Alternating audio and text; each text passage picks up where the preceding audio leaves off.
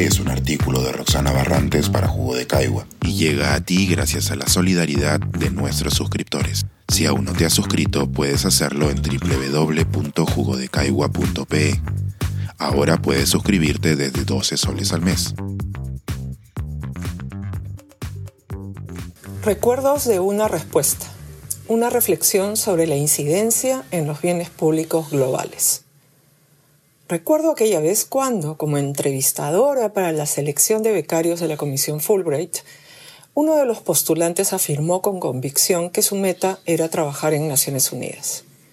Él veía que esa era la manera de tener una incidencia real en los asuntos públicos. En ese momento quedé perpleja y siempre la pregunta me ha dado vueltas por la cabeza.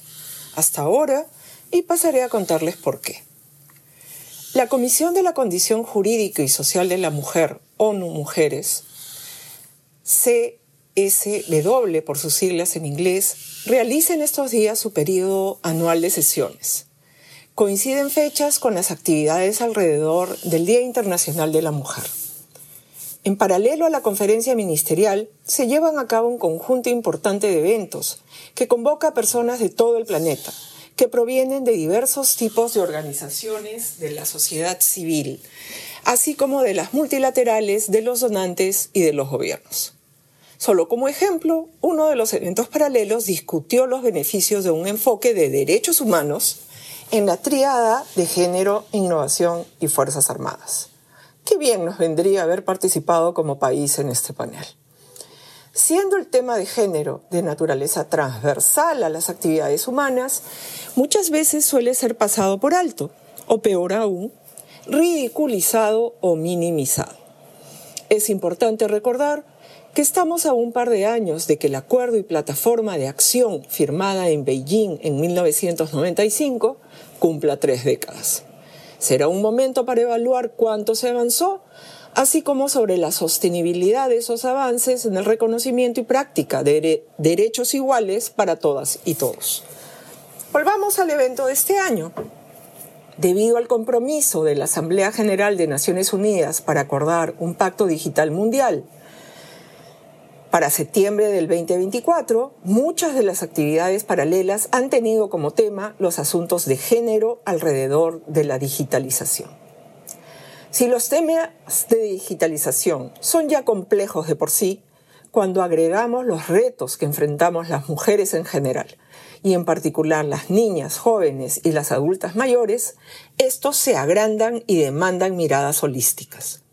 Los grandes números, como por ejemplo que en el planeta existan más terminales telefónicos móviles que personas, nos pueden desviar del foco de atención, ya que de la significativa proporción de desconectados, una parte importante se encuentra en el mundo en desarrollo y está constituido en su gran mayoría por mujeres de todas las edades.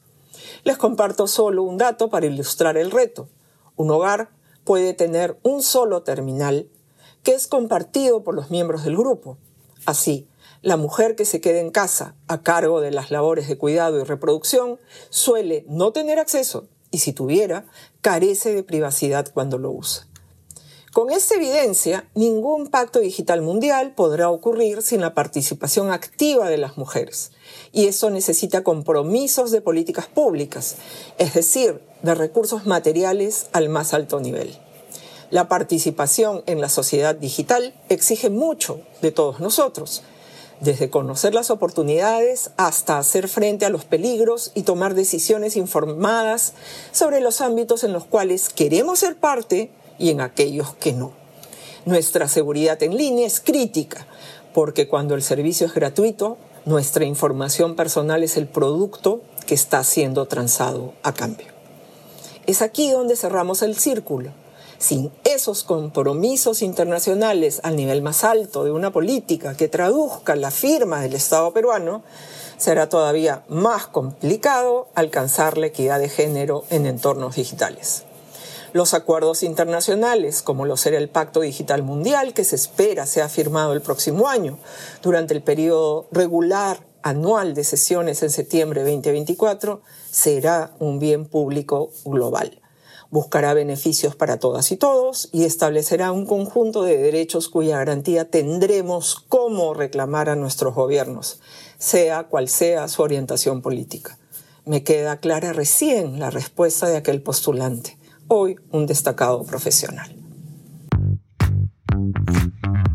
Pensar, escribir, editar, grabar, coordinar, publicar y promover este y todos nuestros artículos en este podcast cuesta y nosotros los entregamos sin cobrar. Contribuye en www.jugodecaigua.pe barra suscríbete y de paso espía como suscriptor nuestras reuniones editoriales.